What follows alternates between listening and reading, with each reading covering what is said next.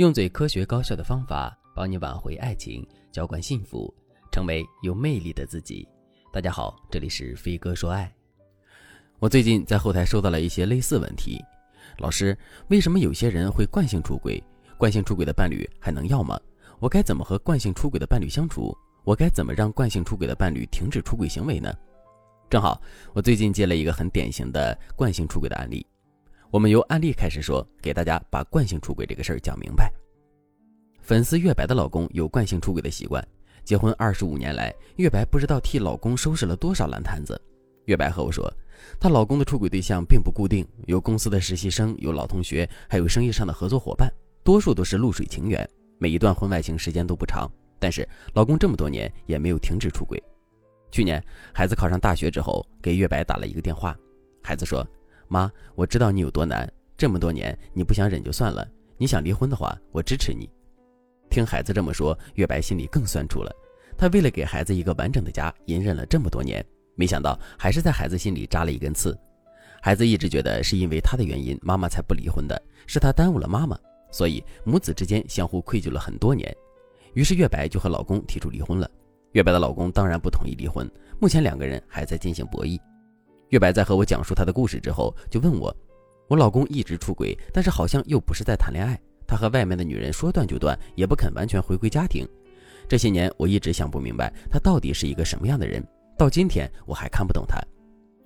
如果你的伴侣也有惯性出轨的习惯，你不知道该怎么办的话，那你可以添加微信文姬零五五，文姬的全拼零五五，来获取导师针对性的指导。”惯性出轨在学术界一般被称作是连续性出轨或者是长期性出轨。那什么原因导致伴侣惯性出轨呢？第一个原因，他们的脑垂体激素与普通人不同。不止你想问一问，为什么有些人就是爱惯性出轨？科学家同样对这个问题很感兴趣。欧洲科学家在对很多男性和女性做了研究之后，发现垂体后荷尔蒙基因会影响哺乳动物多偶还是专一的程度。所以在惯性出轨者里。有一小部分的确在基因上就存在多偶倾向，这部分人他们出轨的原因不是婚姻不幸福，也不是伴侣不够好，更不是因为他们的原生家庭有问题导致内心缺陷，甚至都不是因为性，他就是会本能的有多偶倾向。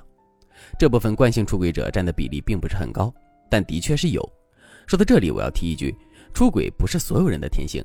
基因也不是出轨者的挡箭牌，有些人基因里有多偶倾向，但是当他进入一段稳定关系之后，就会控制自己的行为。不是所有的本能都值得去放纵。人之所以为人，就是因为我们除了被生理控制以外，还懂得取舍。如果你的伴侣基因中就有多偶倾向，后天又放纵本性的人，那你要先和伴侣谈一谈这个问题。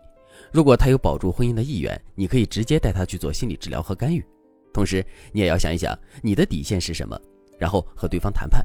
如果对方没有为了这个家庭收敛本性的想法，那么离不离婚你自己取舍就好。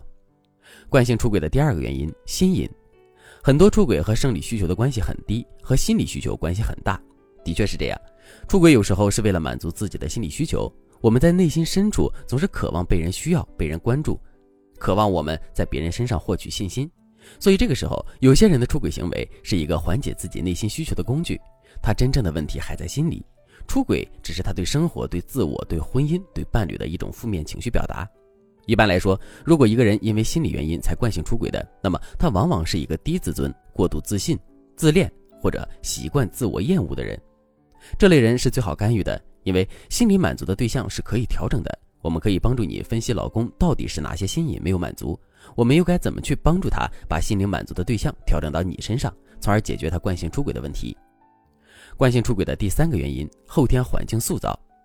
我之前看过两个视频，一个视频里一位爸爸拉着小孩往路边小狗身上扔石头，教他怎么虐待小动物；另一个视频里，妈妈带着小孩救助了一只受伤的野斑鸠，最后还把小鸟放归了山林。你觉得这两种截然不同的家教环境教出来的小孩会一样吗？肯定不会。如果你老公周围的亲朋好友都在外面养小三，他们经常一起喝酒聊天，长辈们都觉得有点花边新闻根本不算什么。这种情况下，即使你老公基因里没有多偶倾向，他对婚姻没什么不满，他的观念也会受到影响。如果你老公处的这个大环境很糟糕，你要看你们有没有脱离这个环境的可能性。如果没有，你可以和老公先谈判，给你们的婚姻立好规矩。当然，以上这些方法都是建立在你主观想要维护这段婚姻的立场上。惯性出轨的第四个原因，伴侣的放纵。有一部分出轨者一开始并没有惯性出轨，只是由于追求刺激的心态，有忐忑、有愧疚，偷偷摸摸中有一段婚外情。但是当他们发现伴侣是个软柿子之后，他们就明白了，出轨不用付出什么代价，你也不能把他们怎么样。这时候你就会变成后天塑造他惯性出轨的原因了。因为这个原因，惯性出轨的男人的心态很不成熟，比较自我，对伴侣有依赖感。但是在掌握了伴侣的底线和弱点之后，就会肆无忌惮的使用。他们和伴侣的关系有点互相争权夺利的意味。如果你的伴侣是这种情况，你要赶紧停止你们现在这种互相拿捏的行为，然后要出其不意的给伴侣一些打击，收起你的顾忌，拿出你的强势风格，才能获得和伴侣平等对话的机会，你才能够解决他惯性出轨的问题。